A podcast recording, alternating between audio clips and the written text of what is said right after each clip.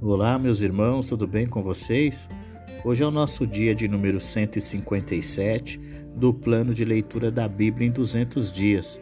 Nós lemos o livro de Mateus do capítulo 10 até o capítulo de número 16. Em Mateus capítulo 10, ao chamar seus doze discípulos, o Senhor Jesus lhes concedeu autoridade e poder para pregar o Evangelho. Jesus enviou os doze apóstolos para pregar as boas novas de que o reino do Messias havia chegado. Os poderes miraculosos do Messias foram dados a eles também, para que o conhecimento de seu amor e misericórdia pudesse se espalhar mais rapidamente por toda a terra. Não haveria tempo durante a vida de Jesus para pregar o Evangelho em todo o mundo. Então, os apóstolos tiveram que se concentrar em Israel. Após a morte e ressurreição de Jesus, eles poderiam então levar o Evangelho para os outros países. Deviam levar consigo apenas o necessário para as necessidades diárias, para não serem prejudicados em suas viagens.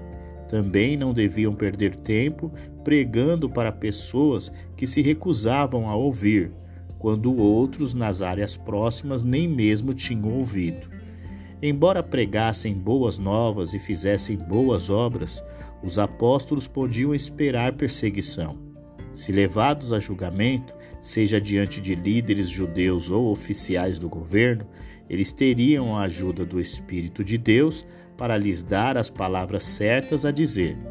Eles encontrariam oposição de amigos e parentes, mas deveriam prosseguir com urgência em sua missão. Eles nem mesmo cobririam toda a Palestina na época do ministério terreno de Jesus. Como servos de Jesus, os apóstolos podiam esperar o mesmo tipo de oposição que o seu mestre recebeu mas eles não deveriam temer ensinar publicamente as coisas que Jesus lhes ensinou em particular. Deviam manter uma obediência reverente a Deus, sabendo que, como seu Pai Celestial, ele cuidaria deles. Ele nunca abandonaria aqueles que eram fiéis a ele. Os seguidores de Jesus não deveriam esperar facilidade e conforto eles deveriam colocar a lealdade a Jesus antes de todas as outras lealdades, e isso poderia resultar em conflito e divisão, mesmo dentro de suas próprias famílias.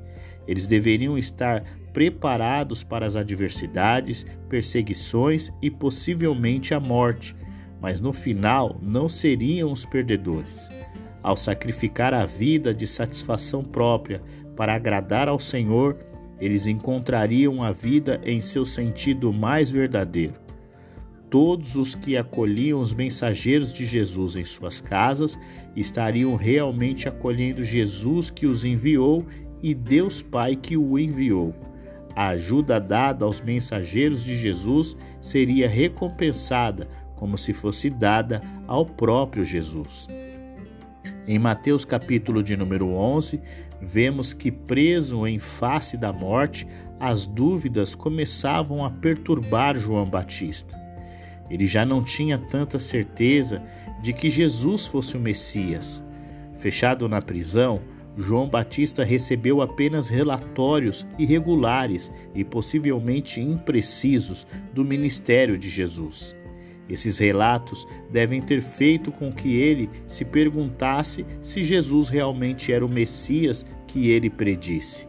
Jesus enviou de volta as mensagens de que estava realizando o ministério de socorro aos oprimidos, que era o tipo de ministério predito para o Messias no Antigo Testamento.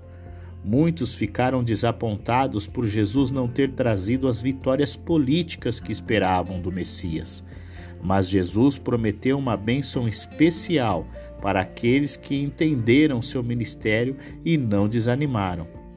Para evitar que alguém falasse mal de João por causa do seu questionamento, Jesus mostrou que grande homem ele era.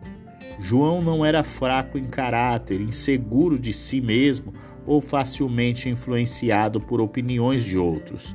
Nem buscou conforto ou prestígio. Ele foi um profeta e, como muitos dos profetas, passou por uma vida de adversidade. João foi a última e maior figura da era antes do Messias, mas por pertencer a essa era, ele foi menos abençoado do que o mais humilde crente que entrasse no reino do Messias. Embora alguns se opusessem violentamente ao reino, outros não pouparam esforços para entrar nele. Ao preparar o caminho para o reino e apresentar o Messias, João era o Elias de quem o profeta Malaquias falava.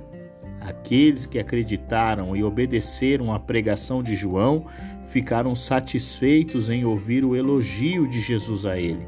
Mas os líderes religiosos que odiavam João ficaram irados. Os judeus criticavam João porque ele seguia regras estritas sobre comida e bebida e vivia como um eremita no deserto. Eles criticavam Jesus porque ele não tinha tais regras sobre comida e bebida e se misturava com as pessoas mais desonrosas da sociedade. Mas Deus tinha um propósito ao enviar João e Jesus com suas missões separadas, e sua sabedoria foi provada nas vidas transformadas daqueles que aceitaram suas mensagens. As cidades galileias de Betsaida, Corazim e Carfanaum onde Jesus realizou grande parte de sua obra, não eram tão imorais quanto certas cidades gentias da era do Antigo Testamento, como Tiro, Sidom e Sodoma. No entanto, como as cidades da Galiléia testemunharam o ministério de Jesus, deliberadamente o rejeitaram, elas sofreriam um julgamento mais severo do que as cidades gentias que nunca ouviram falar dele. Seu maior privilégio colocava sobre eles uma responsabilidade maior, e isso significava que seu fracasso traria um julgamento maior. Muito poucas das classes privilegiadas e instruídas se voltaram para Jesus, pois se sentiam confortavelmente seguras e satisfeitas com suas conquistas na vida. Mas muitos que se sentiam desamparados voltaram-se para Jesus para satisfazer suas necessidades mais profundas e, por meio dele, estabeleceram um novo relacionamento com Deus. Eles encontraram verdadeiro revigoramento em aprender de Jesus e obedecer aos seus ensinos. Ao se submeterem ao seu senhorio, eles encontraram a verdadeira vida. Em Mateus capítulo de número 12, vemos que boa parte dos cristãos e das pessoas em geral eram mais apegadas à religiosidade do que ao verdadeiro sentido da religião. Quando os fariseus criticaram os discípulos de Jesus por colherem alguns pedaços de milho para comer no sábado, Jesus defendeu seus discípulos referindo-se a dois exemplos do Antigo Testamento. Primeiro, quando Davi e seus homens estavam com muita fome e precisavam de comida com urgência, eles foram corretamente autorizados a comer o pão sagrado do tabernáculo, que normalmente só os sacerdotes podiam comer. E em segundo lugar, até mesmo os sacerdotes levíticos trabalhavam no sábado, pois eles tinham que preparar e oferecer os sacrifícios. Esses dois exemplos mostram que, em caso de necessidade, a exigência legal da lei pode ser anulada. A vida era mais importante do que o ritual. Exercer misericórdia era mais importante do que oferecer sacrifícios. Jesus era mais importante do que o templo. As pessoas eram mais importantes do que o sábado. O sábado foi dado para o benefício das pessoas, não para o seu desconforto. E visto que Jesus era o messiânico filho do homem, ele tinha autoridade para decidir como o sábado poderia ser melhor usado. Se um animal caísse em uma cova no dia de sábado, os judeus não hesitariam em resgatá-lo no mesmo dia. Mesmo assim, eles criticaram Jesus por curar um homem no sábado. Embora nenhuma lista de regras estabeleça tudo o que uma pessoa deve fazer ou não, para santificar o sábado, era sempre certo fazer o bem no sábado. Salvar vidas era melhor do que matar. E nesse caso, Jesus estava ajudando a salvar vidas. Os fariseus, por outro lado, estavam procurando maneiras de matá-lo. Jesus deixou seus críticos e continuou seu trabalho em outro lugar. Mateus viu isso como mais um estágio de cumprimento da profecia de que o servo escolhido de Deus, que agora havia aparecido na pessoa de Jesus, levaria o evangelho a todas as pessoas. Este servo nunca tentou fazer uma demonstração de grandeza, nunca feriu aqueles que sofriam e nunca se afastou nem mesmo daqueles de fé mais fraca. Em uma ocasião, quando Jesus expulsou demônios, os fariseus o acusaram de fazer isso pelo poder de Satanás, o príncipe dos demônios. Jesus respondeu que se o príncipe dos demônios usasse o seu próprio poder para expulsar demônios, ele estaria criando uma guerra civil em seu próprio reino. Ele estaria se destruindo. A única maneira de um homem forte ser derrotado era se um homem mais forte o dominasse. Ao expulsar demônios, Jesus mostrou que era mais forte do que Satanás. Seu reinado, que resultaria na destruição de Satanás, havia começado. Deus poderia perdoar as dúvidas e mal entendidos que as pessoas tinham sobre Jesus, mas não perdoaria sua rejeição desafiadora da evidência clara de que todas as obras de Jesus eram boas e se, originavam em Deus. Aqueles que chamavam o Espírito de Deus de Satanás, que chamavam o bem de mal, se colocaram em uma posição em que não tinham como reconhecer a bondade de Deus, portanto, eles não tinham como receber o seu perdão. As boas obras que Jesus fez foram evidências de sua bondade, assim como bons frutos são evidências de uma boa árvore. Da mesma forma, as obras más dos fariseus eram evidências de seus corações maus, e essa evidência seria usada contra eles no dia do julgamento. Novamente, os fariseus pediram a Jesus para realizar um milagre como um sinal de que ele era o Messias, e novamente Jesus recusou.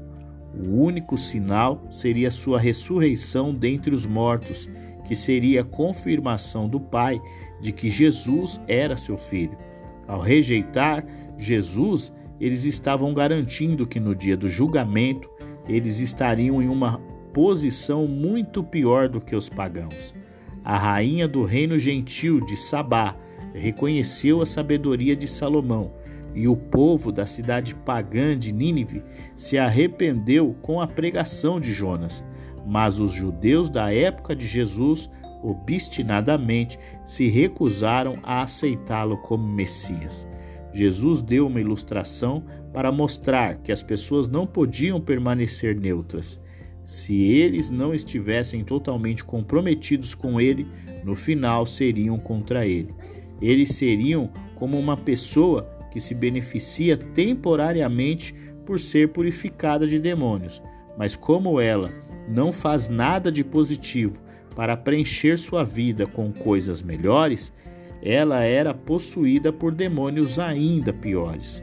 O povo da época de Jesus se beneficiou temporariamente de seu ministério gracioso, mas se eles não se voltassem positivamente de seus pecados e o aceitassem como Salvador enviado por Deus, eles estariam no final sobre uma condenação mais severa do que estavam originalmente. Se as pessoas permitissem que a luz de Deus brilhasse em seus corações, isso expulsaria as trevas e as capacitaria a levar essa luz a outros. Mas se rejeitassem a luz, as trevas dentro deles se tornariam ainda mais escuras. Em Mateus capítulo de número 13, Jesus inicia o capítulo ministrando uma de suas parábolas mais conhecidas, a parábola do semeador. Visitar todas as cidades da Galiléia era uma tarefa gigantesca. Jesus e seus discípulos foram ajudados neste trabalho por um grupo de mulheres que foram com eles para cuidar de suas necessidades diárias. Multidões de pessoas iam ver Jesus onde quer que ele fosse, e muitas vezes eram um obstáculo para o progresso do Evangelho. Parecia que uma das razões pelas quais Jesus começou a ensinar extensivamente em parábolas foi para separar aqueles que estavam genuinamente interessados daqueles que eram meramente curiosos. A parábola do semeador tira suas lições do, dos quatro diferentes tipos de solo e não do trabalho do semeador. O pregador coloca a mensagem do reino no coração das pessoas, como um fazendeiro coloca a semente no solo. Mas o coração das pessoas varia da mesma forma que varia o solo em diferentes lugares. Algumas pessoas ouviam a mensagem, mas não a entendiam porque não estavam interessadas.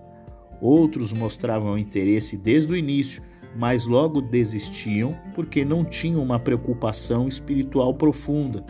Outros estavam preocupados demais com assuntos da vida cotidiana.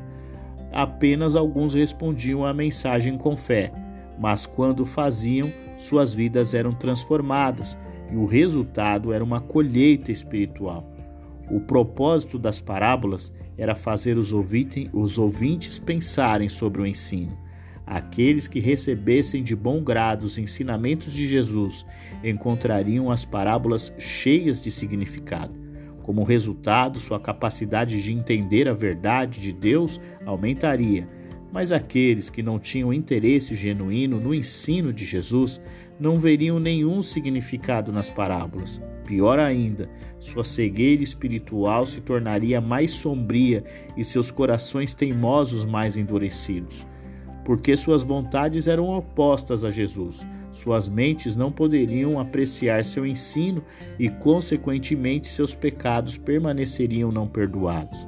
Embora o ensino de parábolas pudesse fazer o que os curiosos desatentos perdessem o interesse em Jesus, o propósito básico de uma parábola era iluminar, não escurecer. Uma parábola era como uma lâmpada colocada em um pedestal para iluminar, e não escondida debaixo de uma tigela ou de uma cama. Quanto mais as pessoas pensassem nos ensinamentos de seu mestre, mais iluminação e bênção receberiam em troca. Mas, se eles fossem preguiçosos e não dessem atenção ao ensino, sua capacidade de apreciar a verdade espiritual diminuiria até que eventualmente desaparecesse completamente. Voltando à imagem do semeador, Jesus mostrava que a boa semente sempre produziria plantas saudáveis e bons frutos se tivesse oportunidade. O agricultor semeava a semente, mas deveria esperar que o solo reagisse com a semente e a fizesse crescer. Da mesma forma, o mensageiro do evangelho deveria ter fé, paciência em Deus enquanto a mensagem fazia a sua obra nos corações das pessoas. Em outra parábola, dois tipos de sementes produziam dois tipos de planta no mesmo campo. As plantas, trigo e ervas daninhas, não eram separadas enquanto estavam crescendo, mas eram deixadas até a época da colheita. Em seguida, o trigo era colocado no celeiro do fazendeiro, mas o joio era destruído. Tal como acontece com a parábola do semeador, Jesus deu aos seus discípulos uma interpretação. No mundo atual, aqueles que estavam no reino de Deus viviam ao lado do que não estavam. E isso era contrário ao pensamento popular judaico, que esperava que o reino viesse em um ato poderoso que destruiria todos os inimigos e estabeleceria o governo universal de justiça e paz de Deus. Jesus ressalta que seu reino já estava no mundo, mas teria seu principal momento no final da história mundial. Quando esse tempo chegasse, os iníquos seriam destruídos, mas os justos participariam do triunfo do reino. A parábola do grão de mostarda prediz a expansão do reino, conforme visto no notável crescimento da igreja. De pequenos começos, ela cresceria para uma vasta comunidade que cobriria toda a terra. Uma verdade semelhante era ilustrada pela parábola do fermento. À medida de que uma pequena quantidade de fermento se espalhasse por um pedaço de massa, o aparentemente pequeno reino de Jesus se espalharia pelo mundo. Duas parábolas mostravam que quando as pessoas estavam convencidas do valor inestimável e duradouro do reino de Deus, elas fariam qualquer sacrifício para entrar nele. Mesmo assim, aqueles no reino ainda viveriam em um mundo onde os justos e os ímpios coexistissem. Mesmo entre aqueles que afirmavam estar no reino, estariam os verdadeiros e os falsos. Eles seriam separados no último julgamento. Os ensinamentos de Jesus eram comparados a bens valiosos que eram colocados em um depósito onde eram adicionados as coisas que os proprietários já possuíam, a saber, as escrituras do Antigo Testamento. Os discípulos de Jesus tinham muitos ensinamentos disponíveis para o seu benefício. As pessoas ficaram surpresas de que uma pessoa que conhecia apenas como carpinteiro pudesse pregar tão bem mas se recusaram a aceitar a evidência e admitir que esse era realmente Deus. Eles se recusaram a acreditar nele e, como sempre, Jesus não usaria os seus milagres para forçar as pessoas a acreditar, mas por compaixão ele curou em particular algumas pessoas doentes. Em Mateus capítulo de número 14, após a ascensão do ministério de Jesus, Herodes ficou receoso de que ele fosse a reencarnação de João Batista, o qual ele havia decapitado para satisfazer os caprichos de Herodias, mulher de seu irmão, que com ele cometia adultério. Quando Herodes ouviu as notícias dos milagres de Jesus, ele temeu que Jesus fosse realmente João de volta à vida e que poderes sobrenaturais estivessem trabalhando nele. Tendo mencionado a morte de João, os escritores voltam para registrar os eventos que levaram a ela. Herodes prendeu João, porque ele acusou de adultério ao se casar com Herodias, a esposa do irmão de Herodes, Filipe. Herodes tanto respeitava quanto temia João, pois sabia que João era um homem piedoso e que suas acusações eram verdadeiras. Mas nenhuma discussão com, jo com João conseguia persuadir Herodes a vencer suas paixões e desistir de Herodias. O local da prisão de João foi aparentemente a masmorra do palácio de Herodes. Embora isso tenha dado a Herodes a oportunidade de falar com ele com frequência, também tornou mais fácil para Herodias quando surgiu uma oportunidade para ela se livrar dele. Ela odiava João por sua interferência e agiu rapidamente quando viu a chance de executá-lo. Quando os apóstolos voltaram de sua primeira viagem pelas áreas dos, do país, eles encontraram Jesus na Galiléia e tentaram passar um tempo sossegado a sós com ele. Jesus também precisava de um descanso, mas ficou cheio de pena ao ver as multidões que se aglomeravam a ele em necessidade. Eles pareciam a ele como um rebanho de ovelhas espiritualmente famintas que não tinham comida porque não havia pastor para alimentá-las. Os apóstolos logo foram lembrados de que somente Jesus poderia satisfazer as necessidades espirituais das pessoas. Sem ele, os apóstolos não eram capazes de satisfazer nem mesmo as necessidades físicas das pessoas.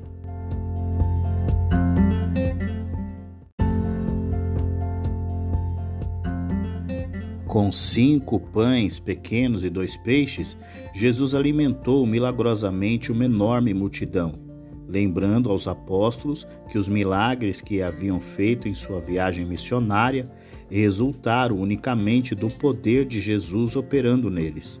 Mas para muitas pessoas, o milagre foi um sinal de que Jesus era o grande profeta prometido. Como Moisés, ele alimentou milagrosamente o povo de Deus no deserto. Ao ver o milagre de Jesus com o pão e o peixe, muitos quiseram fazê-lo rei imediatamente.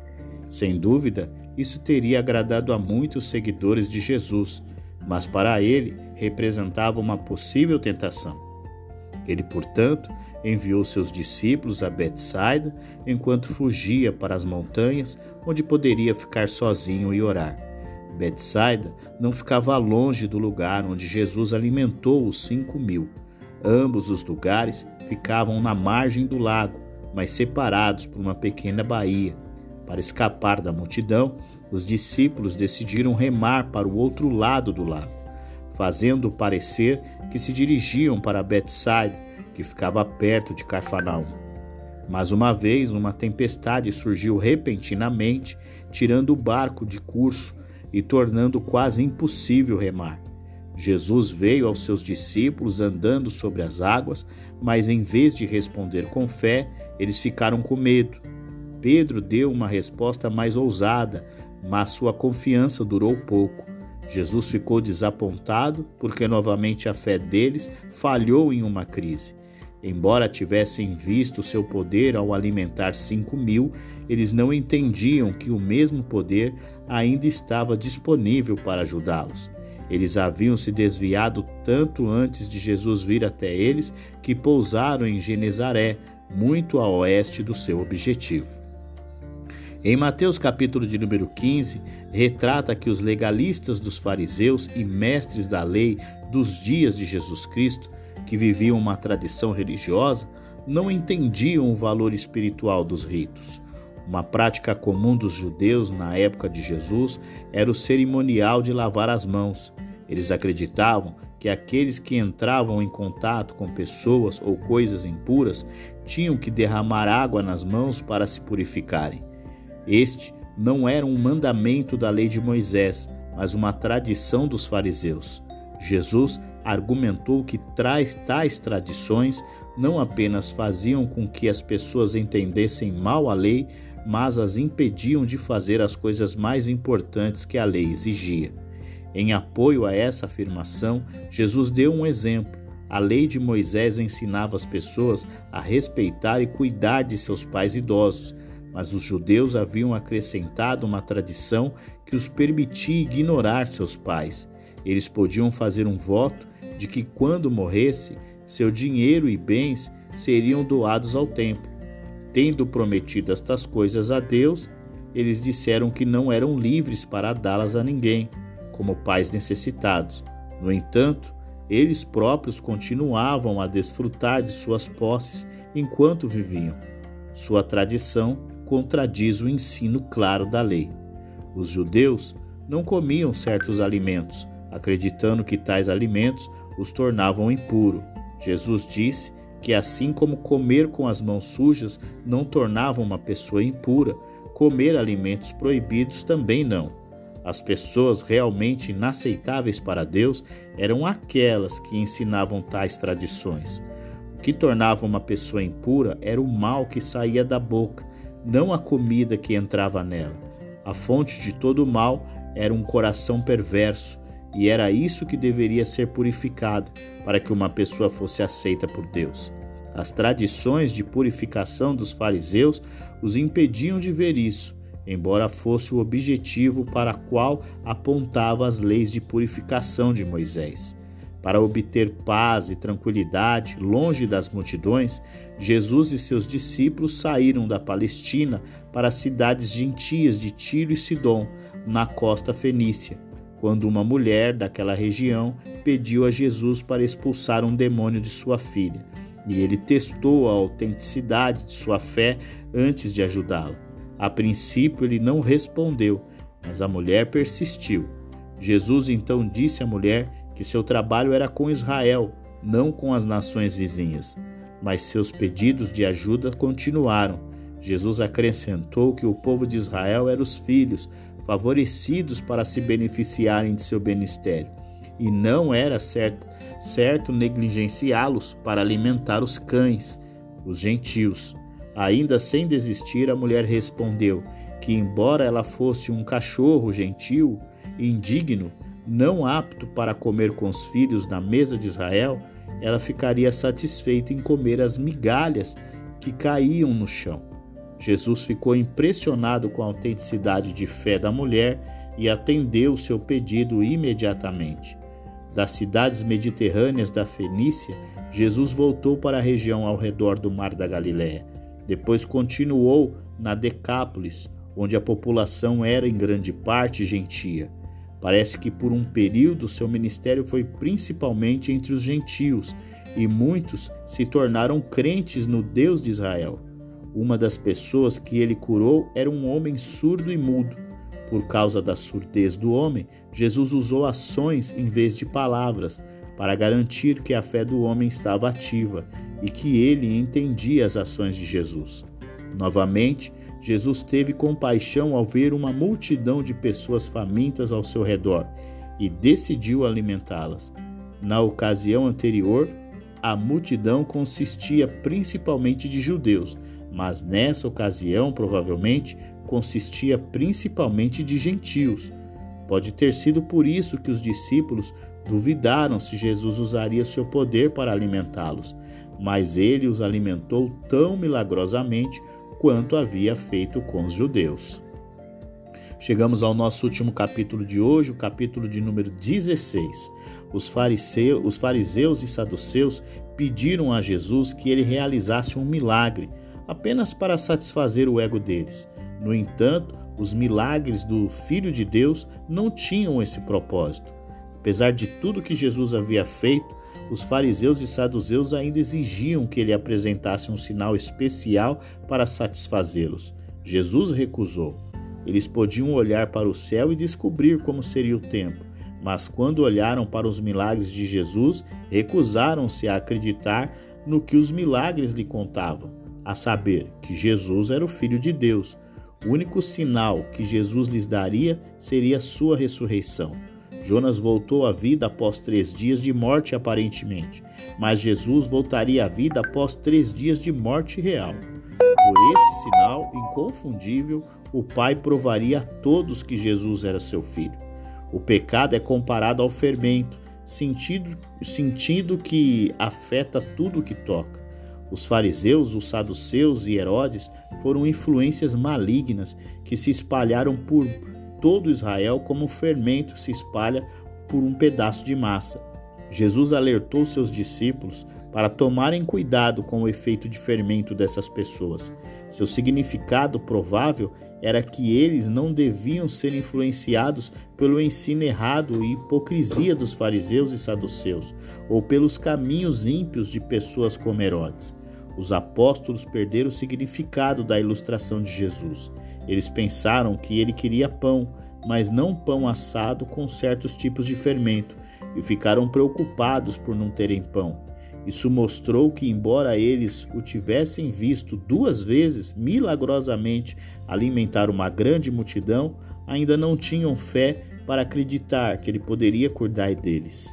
Além disso, eles não tinham compreensão espiritual e só viram o significado da ilustração de Jesus depois que ele explicou a eles. Jesus e os apóstolos viajaram até Cesareia de Filipe, no extremo norte da Palestina. Enquanto estavam lá, Jesus perguntou aos apóstolos quem eles acreditavam que ele era. Pedro, provavelmente falando pelo grupo, respondeu que ele era o Messias, o prometido Filho de Deus. Encantado com essa visão, Jesus disse ao grupo, por meio de palavras dirigidas ao seu porta-voz Pedro, que eles seriam o alicerce sobre o qual ele construiria sua igreja, e nenhum poder seria capaz de conquistá-la. Pregando o Evangelho, eles abririam o reino a todos os que desejassem entrar. Eles carregariam a autoridade de Jesus com eles, de modo que as coisas que fizeram na terra em seu nome fossem confirmadas no céu. Mas isso ainda estava no futuro. No momento, eles deveriam apoiá-lo em seu ministério, mas não deveriam proclamar o seu messianismo abertamente até que chegasse o tempo determinado. Jesus então deixou claro que para cumprir o seu ministério messiânico, ele tinha que sofrer, morrer e ressuscitar. A objeção de Pedro a isso mostrou que os apóstolos ainda não entendiam a verdadeira natureza da obra do Messias. A sugestão de que Jesus deveria voltar da cruz foi mais uma tentação de Satanás. Foi uma tentativa de persuadi-lo a ganhar o seu reino de outra forma que não a morte, e assim fazê-lo falhar exatamente no que veio fazer. Imediatamente depois de contar aos discípulos sobre o sofrimento e a morte que viria, Jesus disse-lhe disse-lhes que eles deveriam estar preparados para um tratamento semelhante. Os discípulos de Jesus eram aqueles que entregaram suas vidas a Ele e eles seriam obedientes ao seu Mestre, mesmo que isso levasse a adversidades, perseguições e mortes. Eles não governariam mais as suas próprias vidas, mas negariam a si mesmos os desejos pessoais para agradar a Jesus. Ao sacrificar a vida que colocava o eu em primeiro lugar, eles encontrariam a única vida verdadeira.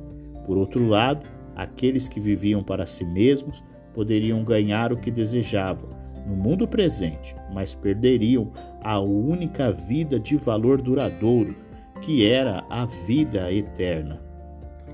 E assim nós concluímos o dia 157 do plano de leitura da Bíblia em 200 dias.